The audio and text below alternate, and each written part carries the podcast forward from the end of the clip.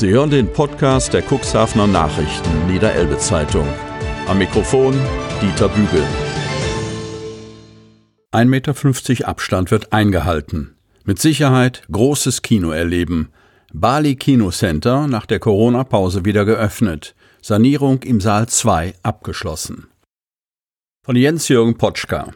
Cuxhaven. Noch wirken seine Gesichtszüge ein wenig angespannt. Ralf Kaspar und sein Team haben am vergangenen Freitag eine echte Punktlandung hingelegt. Zur Wiedereröffnung des Lichtspielhauses nach der Corona-Zwangspause setzt das Bali Kino Center nicht nur auf Sicherheit für die Besucher, sondern präsentiert sich auch von seiner Schokoladenseite. Mit dem soeben von Grund auf sanierten Saal 2 endet eine drei Jahre dauernde Modernisierungsoffensive. Jetzt lässt sich wieder großes Kino erleben. Der Unternehmer hat aktuell etwa 80.000 Euro investiert. Alle drei Kinos sind jetzt technisch und von der Einrichtung her auf dem neuesten Stand. Ralf Kaspar hat die Corona-Pause genutzt und die schon länger geplante Sanierung trotzdem durchgeführt. Es ist uns natürlich in dieser Zeit ohne Einnahmen nicht leicht gefallen, an unseren Plänen festzuhalten. Doch ich bin zuversichtlich, dass unsere Besucher die Investitionen zu schätzen wissen, hofft Ralf Kaspar, der das alte Bali Kino 2 völlig entkernt hat. Facharbeiter haben an derselben Stelle einen neuen Raum im Raum geschaffen, der nicht nur akustisch Maßstäbe setzt. Wir haben im hinteren Bereich eine abgestufte Loge mit 21 Plätzen eingebaut, freut sich der Kinobetreiber. Der neu gestaltete Saal kann künftig auch für Präsentationen genutzt werden. Die technischen Voraussetzungen sind wie ebenfalls im großen Bali Kino 1 ab sofort gegeben. Das Lichtspielhaus an der Holstenstraße ist von der Normalität trotzdem noch ein ganz schönes Stück weit entfernt. Die neuen Regeln nach dem Hygieneschutzgesetz werden natürlich umgesetzt und beachtet. Dazu zählt auch der Mindestabstand von derzeit 1,50 Meter in den Sälen. Nach der Verordnung kann eine Gruppe von zehn Personen an einer Vorführung teilnehmen. Zu den anderen Gästen muss dann der Mindestabstand gewahrt bleiben. Ralf Kasper hat sich dafür eine entsprechend lange Messlatte zugelegt und zeigt im Gespräch mit unserer Zeitung, was die Abstandsregeln in der Praxis bedeuten. Im neuen Bali 2 darf ich aktuell von 54 Plätzen 19 besetzen. In unserem großen Saal können derzeit 39 Besucher pro Filmvorführung Platz nehmen, obwohl der Saal 164 Plätze hat. Berichtet Kaspar etwas nachdenklich. In der kommenden Woche sollen neue Regeln gelten. Voraussichtlich müssen wir dann zwischen den Besuchern noch einen Meter Abstand halten. Das würde bedeuten, dass wir zwischen den Kinogängern nur einen Platz frei halten müssen. Apropos, das kurzzeitige Unterschreiten des Mindestabstands beim Betreten oder Verlassen der Sitzreihen in den Kinos ist erlaubt. Ralf Kaspar setzt dabei auch ein Stück auf die Eigenverantwortung eines jeden Besuchers. Was das Kinoprogramm angeht, dürfen sich Filmfans auf einige Neuheiten freuen. Der Film Take Over, Disneys Mulan, Tenet und Das Beste kommt zum Schluss laufen in Kürze an. Auch der CN Filmclub und das VHS-Kino sollen schon bald wieder im Bali Kinocenter starten.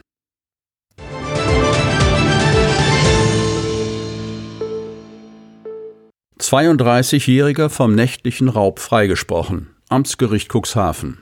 Frau in ihrer Wohnung im Schlaf überrascht. 3000 Euro aus Safe gestohlen. Von Frank Lütt. Cuxhaven. Ein 32-Jähriger musste sich jetzt vor dem Schöffengericht des Amtsgerichts Cuxhaven für einen Raub verantworten, den er zusammen mit zwei Komplizen in Altenwalde begangen haben soll. Es war ein kurzer Prozess, denn die Indizienlage war dünn und das Opfer hat den mutmaßlichen Täter nicht wiedererkannt. Viel Licht wurde durch die Verhandlungen nicht in die Tatnacht gebracht, aber dank der noch erstaunlichen Insiderkenntnisse der ausgeraubten Frau war der Prozess keineswegs langweilig. Der Beschuldigte, der zurzeit wegen anderer Delikte in einer Vollzugsanstalt in Dortmund einsitzt, wird von zwei Beamten in Handschellen in den Gerichtssaal geführt. Das Gesicht ist wegen der Corona-Beschränkungen halb durch eine Maske bedeckt. Ähnlich soll es in der Tatnacht gewesen sein, als er am 6. September 2018 frühmorgens gegen halb fünf die Cuxhavenerin unsanft aus den Träumen riss. Der in Serbien geborene Angeklagte soll maskiert in das Haus in Altenwalde eingedrungen sein, dem Opfer mit dem Tode gedroht und Gewalt angewandt haben, so der Vorwurf der Staatsanwaltschaft. Auf diese Weise sollen der Vater dreier Kinder und zwei noch unbekannte Mittäter 3000 Euro Bargeld und ein Mobiltelefon erbeutet haben. Verbrechen des Raubes in Tateinheit mit vorsätzlicher Körperverletzung lautet der Vorwurf im Juristendeutsch, das in der Regel eine Mindestfreiheitsstrafe von einem Jahr bedeutet. Verteidigerin Marielle Schmö, Bremen, erklärte für den Angeklagten, dass er nicht die Tat begangen habe und nicht daran beteiligt gewesen sei. Im Nachgang habe er sich fälschlicherweise in einem Telefonat gegenüber seinem Bruder mit der Tat gebrüstet. Die wenigen Informationen des Raubes habe er von einem ihm bekannten mutmaßlichen Täter erfahren. Namen wolle er aus Angst nicht nennen, zumal er auch noch in einer JVA einsitze. Kurz nach der Tat in Cuxhaven habe er allerdings Straftaten in Osnabrück verübt, die er auch vollumfänglich gestanden habe. Dafür verantworte er sich aber nicht für den nächtlichen Raub in Cuxhaven. Das Abspielen des abgehörten Telefonats, das im ständigen Wechsel auf Deutsch und Albanisch geführt wurde, brachte einen Hinweis auf eine Tatbeteiligung, aber überzeugt war das Gericht unter Vorsitz von Richter Stefan Redlin davon nicht. So musste letztendlich die Befragung des Raubopfers Aufschluss darüber geben, wie es in dem Verfahren weitergeht. Es ist die Horrorvorstellung. Plötzlich steht nachts ein Einbrecher am Bett, hält dem Opfer den Mund zu, ohrfeigt es und zwei Komplizen leeren den Safe. Das ist der heute 60-jährigen Cuxhavenerin passiert. Sie selbst schien trotz der bedrohlichen Lage unerschütterlich. Und auch jetzt, als sie im Zeugenstand aussagt, wirkt die blonde Frau beim Schildern der Tatnacht kontrolliert. Die habe in der Tatnacht gut 10 bis 15 Minuten mit dem Räuber kommuniziert, und obwohl der Haupttäter maskiert war, würde sie ihn wiedererkennen, denn ich erkenne Menschen an den Augen. Der Täter hatte freundliche, lachende Augen, und er hatte schöne Augenbrauen, gepflegte, also gezupfte. Nach Aufforderung schaute sie sich den Angeklagten genau an und stellt fest, nein, das ist er nicht. Eine Narbe auf den Augenbrauen wäre ihr sicherlich vorher aufgefallen. Auch der Teint, stimmt nicht überein. Es folgten weitreichende Ausführungen über Cuxhavens Banden- und Drogenszene, die die Zeugin durch das Abdriften ihres eigenen Sohnes gut kenne. Auch Hinweise auf eine berüchtigte Gruppierung aus Hemmer soll es gegeben haben. Die 60-jährige Cuxhavenerin vermute also, dass aus diesem Umfeld jemand den Raub geplant und ausgeführt habe. Dass die Täter offenbar dank eines Schlüssels in das Haus kamen, schrieb sie dem Umstand zu, dass ihr Sohn kurz zuvor seinen Hausschlüssel bei einer Zusammenkunft in der Drogenszene verloren habe. Den habe dann jemand zuordnen können. Ich weiß, dass in der Szene Schlüssel verkauft werden. Das Opfer selbst recherchierte unerschrocken in dem Dunstkreis und gab dann schließlich diverse Hinweise, die letztendlich auch den Weg in die dicke Gerichtsakte fanden. Doch den Durchbruch in die eigenen und den polizeilichen Ermittlungen brachte dies nichts. Am Ende waren sich denn auch alle Prozessbeteiligten einig, dass die Tatbegehung nicht nachzuweisen war, so dass der 32-Jährige hier freigesprochen wurde. Dennoch ging es anschließend wieder in Handschellen zurück in eine Justizvollzugsanstalt.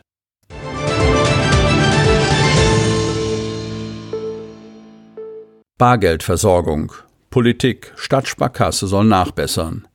Cuxhaven. Im nicht öffentlich tagenden Verwaltungsausschuss VA hat die Politik am Donnerstag Vertretern des Sparkassenvorstands nochmals nahegelegt, bei der Bargeldversorgung von Kundinnen und Kunden nachzubessern. Wie in den CN berichtet, erwartet die Ratsmehrheit, bestehend aus CDU, FDP, SPD und die Grünen, dass die Stadtsparkasse, die zum 8. Mai zahlreiche Geschäftsstellen geschlossen hatte, bei der Bargeldversorgung nachbessert, etwa mit Geldautomaten in Geschäften oder mobilen Lösungen, die über das Angebot hinausgehen, das gegen eine Gebühr von 3 Euro bis zu 500 Euro bis an die Haustür geliefert werden. Beschließen kann das der Rat nicht einfach, das überschreitet seine Möglichkeiten. Es ist ein dringender politischer Rat an den Verwaltungsrat und den Vorstand, erklärt SPD-Fraktionsvorsitzender Gunnar Wegener. Es sei nun am Verwaltungsratsvorsitzenden, also dem Oberbürgermeister, zu einer Verwaltungsratssitzung einzuladen, damit das Thema dort einmal behandelt wird. Das habe er auch zeitnah vor, versicherte OB Uwe Santja der Redaktion. Natürlich nehmen wir die öffentliche Debatte wahr, die auch die große Identifikation mit der Stadtsparkasse zeigt. Die Entscheidung des Gremiums vermöge er aber nicht vorherzusagen. Es bleibt unser großes Ziel, die Stadtsparkasse so aufzustellen, dass sie selbstständig bleibt.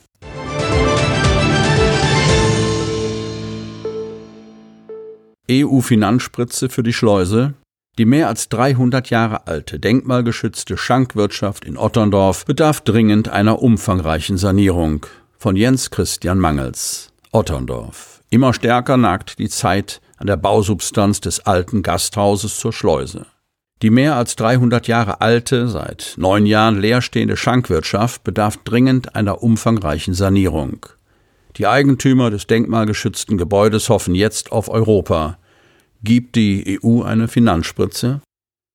Es ist eines der ältesten und meist fotografierten Häuser in Otterndorf. Die Gaststätte zur Schleuse könnte ein Juwel in der historischen Gebäudeschar der Stadt Otterndorf sein. Stattdessen steht es seit fast zehn Jahren leer und bietet von Jahr zu Jahr einen immer traurigeren Anblick. Viele Otterndorfer, Urlauber und Tagesgäste wünschen sich ein neues Leben für das außergewöhnliche Baudenkmal. Auch die Eigentümer, die Familie Tim aus Nordleder, wollen das. Es gibt dabei aber einen Haken. Es fehlt noch an Geld. Deshalb warben Frauke und Mark Tim jetzt bei der lokalen Aktionsgruppe LAG Hadler Region um Unterstützung. Das Gremium, das über EU-Fördergelder aus dem LIDA-Programm berät und entscheidet, hat in dieser Förderperiode bereits viele Projekte auf den Weg gebracht. Das bedeutet, der Fördertopf ist schon ziemlich leer. Ob die Schleuse in dieser Periode noch berücksichtigt werden kann oder ob andere Projekte den Vorzug erhalten, entscheidet sich in einer der nächsten LAG-Sitzungen. Beim jüngsten Treffen geht es zunächst einmal um die Vorstellung des Projekts. Frauke und Mark Tim setzen bei ihrer Präsentation auf Emotionen. Wir lieben alte Häuser. Es wird so viel abgerissen und verschandelt. Das ist nicht gut. Mit jedem alten Haus, das abgerissen wird, verschwindet ein Stück baulicher Kultur. Das Ehepaar hat die Schleuse 2017 gekauft und will das alte Gasthaus in enger Abstimmung mit der Denkmalschutzbehörde wieder in Schuss bringen. Geplant ist, die Immobilie zweizuteilen in einen Teil mit Ferienwohnung sowie einen gastronomischen Bereich. Für uns ist es wichtig, Altes mit Neuem zu verbinden, erklärt Mark Tim. Konkret bedeutet das, die Außenhülle des Gebäudes bleibt erhalten und wird mit alten Materialien rekonstruiert. Auch im Inneren werden traditionelle Stoffe und Arbeitsweisen Verwendung finden. So wird beispielsweise mit Stroh gedämmt und mit Lehm verputzt. Dabei werden wir die Innenarchitektur in einen spannungsreichen Kontrast setzen, erläutert Frauke Timm. Geplant sind ein modernes, offenes Raumkonzept und eine teiloffene Küche. Apropos Küche. Bei der künftigen gastronomischen Ausrichtung wollen die Tims auf regionale Produkte und Anbieter setzen. Das kann die Kaffeerösterei oder auch der Bauer um die Ecke sein. Das Paar sammelt alte Rezepte aus der Region, die dann modern aufbereitet im Gasthaus zur Schleuse angeboten werden sollen. Damit keine Nahrungsmittel im Müll landen, werden übrig gebliebene Waren zu feinen Mitnahmeprodukten verarbeitet. Die Mitglieder der LAG-Gruppe nahmen die Präsentation wohlwollend zur Kenntnis. Harald Zarte, Bürgermeister der Samtgemeinde Landhadeln und Moderator der Sitzung, sagte zur Möglichkeit einer Liederförderung, der Zug rollt schon. Wir müssen schauen, ob wir noch aufspringen können. Die lokale Aktionsgruppe Hadler Region hat in ihrer jüngsten Sitzung beschlossen, drei weitere Projekte mit EU-Mitteln zu unterstützen. Die Schützenvereine in der Hadler Region haben große Probleme, ihre Anlagen unter Berücksichtigung aller Vorschriften auf den modernsten Stand zu bringen. Eine Abfrage der LAG hat ergeben, dass 30 Vereine LIDA-Fördermittel in Anspruch nehmen möchten. Der Gesamtbedarf liegt bei etwa 1,5 Millionen Euro. Das übersteigt das LIDA-Budget um ein Vielfaches. Dennoch will die Gruppe die Vereine mit Finanzspritzen unterstützen. Konkrete Informationen dazu gibt es bei einer Infoveranstaltung am Mittwoch, 8. Juli, 17 Uhr in den Otterndorfer Seelandhallen, zu der die Schützenvereine eingeladen sind. Es ist für Hemmoor eines der weitaus größten Projekte der vergangenen Jahre, der Neubau eines multifunktionalen Bürgerhauses. Für Licht, Audio und Präsentationstechnik des geplanten Baus gewährte die LAG-Gruppe eine Liederzuwendung von knapp 93.000 Euro.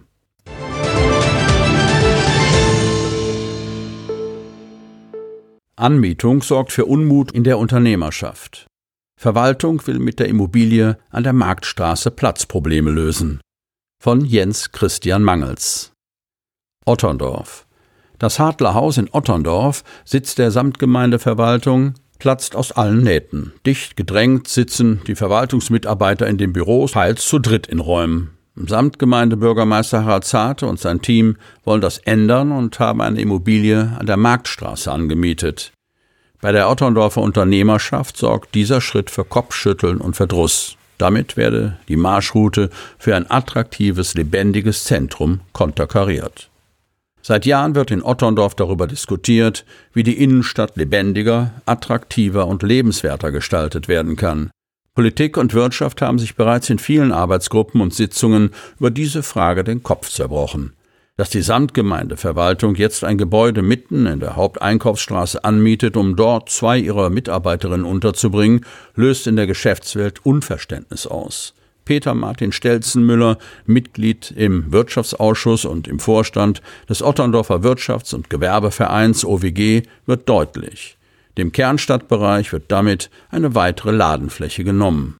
Die Informationspolitik der Verwaltung bezeichnete er in der jüngsten Sitzung des Wirtschaftsausschusses als dürftig und nutze auch Ausdrücke wie hintenrum und Geschmäckle.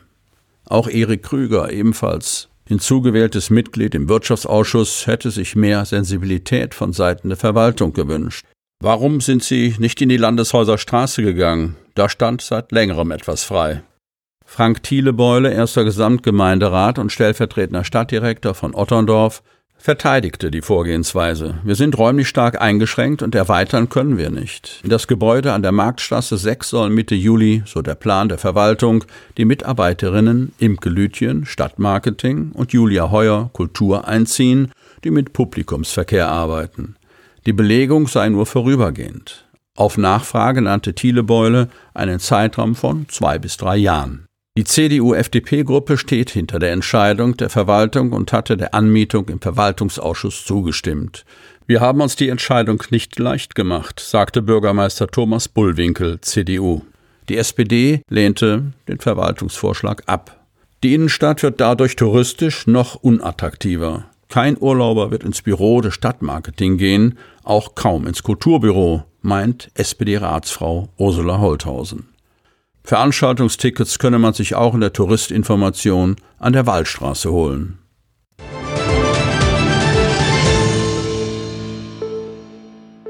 Mit Bach alle Register gezogen. Erstes Konzert nach der Corona-Pause. Anna Scholl an der historischen Klappmeier-Orgel in der Kirche St. Nikolai Altenbruch von Ilse Cordes. Altenbruch, an einem mit gleich zwei berühmten historischen Orgeln gesegneten Ort wie Cuxhaven verheißt der beginnende Sommer in normalen Zeiten den Auftakt zu immer wieder spannenden und oft neuartigen Hörerlebnissen in Sachen alter Musik. Doch die Zeiten sind, wir wissen es, momentan nicht normal. Corona hat über Monate sämtliche Konzertaktivitäten einen messerscharfen Strich durch die Rechnung gemacht. Umso gespannter durfte man auf den ersten gewagten Wiedereinstieg am vergangenen Sonnabend mit dem Konzert von Anna Scholl an der historischen Klappmeier-Orgel in St. Nikolai Altenbruch sein. Die junge Kirchenmusikerin, der übrigens zu Beginn des Jahres die umjubelten Aufführungen von Händels Alexanders Feast in Altenbruch und Hamburg für ihr Masterstudium Kirchenmusik mit Schwerpunkt Dirigieren, Bestnote und Auszeichnung beschert haben, bot an diesem Abend ein reines Bachprogramm und zwar eines mit großen Herausforderungen an das spielerische Können der Interpretin und deren Gespür für spezielle Klangfarben. Die Zahl drei Anna Scholl schien ihren Zuhörerinnen und Zuhörern nach monatelanger auferlegter Abstinenz von real zu erlebenden Konzerten den Reichtum des Altenbrucher Instruments mit geradezu auftrumpfendem Nachdruck vorführen zu wollen. Nach dem Motto, hört genau hin, was ihr missen musstet und nun wieder genießen könnt. Und Johann Sebastian Bachs Orgelwerke sind da wie kaum andere geeignet, eben dies unter Beweis zu stellen. Weil die Zahl drei, die Trinität, für Bach bekanntlich eine große Rolle spielte, hat es auch die Interpretin gereizt, in ihrem Konzert mit dieser Zahl zu spielen. Dreimal drei Blöcke mit jeweils drei Choralbearbeitungen aus den 18 Leipziger Chorälen bilden den gewichtigen Schwerpunkt des Programms, eingerahmt vom Präludium und Fuge in E-Moll BWV 548. Und genau diese Fuge greift mit ihren drei Themen die für Bach so bedeutende Zahl noch einmal auf und gibt der Trinität grandiose musikalische Gestalt. Wie sehr Musik und Raum zusammengehören und der Konzertbesucher die Musik im Grunde genommen nur mittendrin wahrhaft erleben kann, das zeigt dieses Orgelkonzert. Die gespielten Bachwerke eine Herausforderung für die Interpretin, zu einem nicht geringen Teil auch für das Hörerpublikum. Denn mit seinen Leipziger Chorälen hat Johann Sebastian Bach der Nachwelt ein Övre höchst kunstvoller und deutungsschwerer Provenienz hinterlassen. Anna Scholl hatte sich für die Choralbearbeitungen von Komm, Heiliger Geist, Allein Gott in der Höhe sei er und Herr Jesu Christ, dich zu wend, entschieden. Musikalischer Stoff, der es einer Könnerin wie ihr erlaubt, alle Register zu ziehen und einen wahren Makrokosmos an Farben vor den Ohren ihrer Zuhörer aufzubereiten. Für Anna Scholl waren die vergangenen Monate, wie sie sagt, eine Zeit intensivster Werkerarbeitungen. Vermutlich hätte sie, wäre es anders gewesen, ein solches Programm wie das am vergangenen Sonnabend auch gar nicht spielen können. Zeiten wie jene bieten trotz aller so plötzlichen Veränderungen immer wieder auch Chance für Neuentdeckungen an einem Instrument, das einem doch so ganz und gar vertraut scheint. Chancen, etwas Ungewöhnliches auszuprobieren, besondere Klangfarben zu setzen, um ein Werk im neuen, anderen Licht erscheinen zu lassen. Dass es endlich wieder ein Konzert gab, haben die Zuhörerinnen und Zuhörer natürlich den geforderten Einschränkungen folgend am Sonnabend in der St. Nikolai-Kirche genossen. Und nicht nur sie, auch Anna Scholl hat es genossen, wieder ein Konzert an der historischen Klappmeier-Orgel spielen zu können. Anhaltender Beifall, der in den Kirchenbänken im gebührenden Abstand sitzenden Zuhörer dankte ihr dafür.